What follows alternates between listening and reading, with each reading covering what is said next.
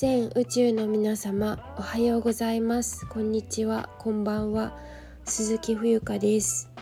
2023年6月26日月曜日時刻は17時です。こちらの番組ではお茶屋の娘のボイスログをテーマに、えー、海外生活留学英語演劇部所属バックパッカーなどを経てそして会社員生活6年半を体験した私が日々感じたことをお話しいたします。はいということでえー、っとあそうメンバーシップはですね過去の放送を、えー、お聞きいただくことができます。はい、気になる方はそちらもぜひチェックしてください。えー、っと、6月26日なんですけど、今日はこれからお茶のお稽古です。はい、この収録が終わったらね、あの、お稽古に行って、えー、みんなと楽しく情報交換をして帰ってきたいと思います。なんかこう毎日日々の積み重ねなんですけど結局それが一番大事だよねって思いますうんねなんかいろんなところに行くのももちろん楽しいんですけど自分の周りにあるものをもっとこう大切にできたらすごく幸せなのかななんて思ったりはい。まあ今日は、えっ、と、テーマ。あ、そうそう、あの、あれ、今ね、コンテンツの見直しをしていて、皆さんが、あの、なんか私に求めている、こんなこと話してほしいとか、こんなことが気になるとか、あったらですね、是非レターでもコメントでも DM でも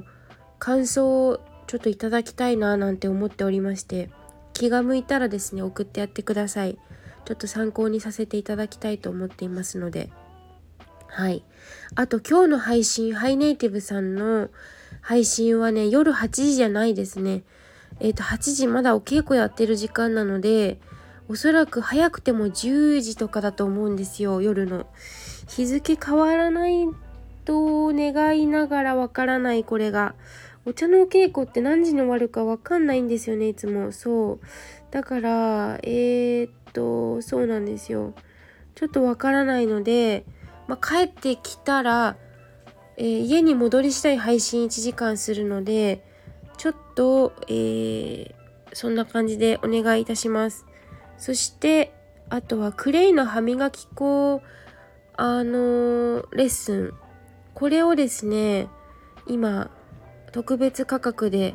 募集しているので気になる方は是非 DM ください。はい。あとはないかな特に。うん。はい以上です。ということで本題に入ります。学校はなくなるというテーマで今日はお話ししたいと思います。はい。えー、私が学校に行ってたのはもう最終学歴でも2015年3月卒業だから8年前か。そんな経つんですけどあのー、学校って多分もうなんか役割果たしてんのかな？って思うんですよね。これだけインターネットが普及してですよ。自分が勉強したい分野がずらっとあってましてや自分でこう新しい分野も作れるような時代に学校で何を教わるんだろうって正直思っていて。うん。私は割とインスタグラムとか、まあ、SNS だけじゃないんですけどあこの人面白いそうだなって思ったら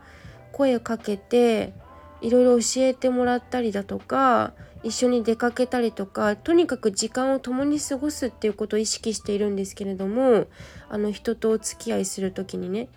あのこれは別に交際関係とか関係なくですよ。あの人間としてお付き合いする上でそういうふうにしているっていうことを今お伝えしたかったんですけどあのー、先日ですねこんなことがありました。私が働いているそのスクールであのスタッフさんがいるんですけどジムの。その方は、まあ、家庭ではお母さんなんですよね。お子さんが2人かないらして。で小学校に通う息子さん娘さんだったかなから連絡が入ってあなんかまたコロナ流行ってるみたいみたいな学校コロナの子が出ちゃったからなんか午前中で終わって帰ってくるらしいわみたいなことをボソッと言ったんですよね。でそれを私聞いた時にああもう多分コロナっていうか学校なくなるんだろうなって思ったんですよ。なんかそのなんとなく直感というか感じたのがあなんかまた言ってるんだコロナとかって思ってもうまたかみたいな感じでこんな風に続くんだったらこうチクチクチクチク嫌な感じで続いてるじゃないですか。ねで一人がその何感染したみたいな風になると移っちゃいけないああじゃああじゃこうじゃでなんかその強制的に帰るみたいな帰宅するみたいな途中途中何て言うんだっけそういうの相相対みたいな。わかんない。全体で相対みたいな。早めに切り上げて帰ってくるみたいな。そういうちょっとややこしい厄介な問題がありますよね。で子供たちじゃあ学校で何してるのかって今今ちょっと私も学校事情あんまり詳しくないんですけど今そのダンスのクラスとか必須科目らしいですけど、まあ、それはどうでもいいんだけどなんかこんな感じで続くんだったら学校行ってる意味ってなんかどこにあるのかなって思っちゃって。うん。早くにあのやりたいことというか大人たちが率先してこういうチョイスもあるよっていうのもありだしなんなら大人たちが多分ついていけてない時代だから子供が自ら進んであこの人面白いなとかこんなことやってみたらどうかなっていう風にちょっとクリエイティブになっていったらなんかその学校で何かその数学だったり社会問題だったり学ぶっていうよりももうとにかく実践なんじゃないかなって思ったんですよね。学校の勉強ってどうせテストで採点つけられてあなたは何点あなたは何位あなたは落ちこぼれとかっていうような採点の仕方だと思うのでもうなんか古い古いというか何て言うんだろうなもうそこじゃないんですよね本来。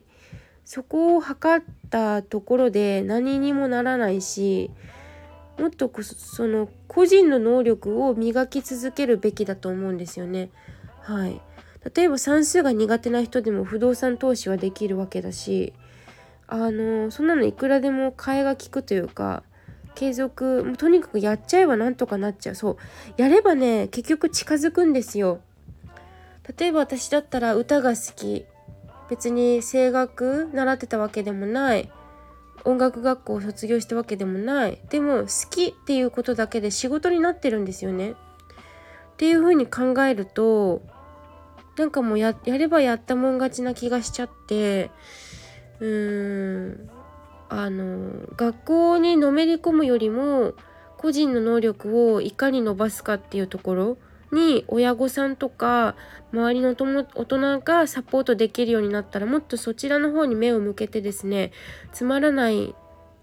テレビや新聞やらよくわからない情報に振り回されるのではなく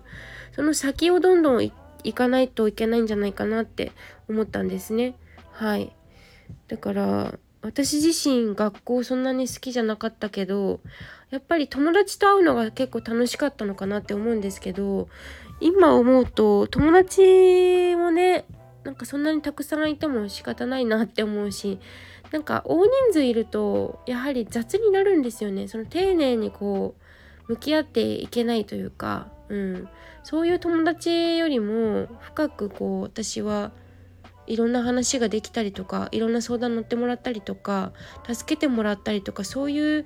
うん、つながりの方がよっぽどこれからは特に大事だなっていうふうに思うので、うん、学校に行くんじゃなくて塾に行かせるんじゃなくて親御さんたちも。なんかもっとこう世の中何が起きているんだろうとかね。どんなところに私は関心があるんだろうとかどんなことでどんなことで自分は悩んできたんだろうとかそちらの方に注目していくと何かヒントが得られるのではないかというふうに思いました。はいということで今回は「学校はなくなる」というテーマでお話しいたしました。最後まで聞いていただきありがとうございます。以上です。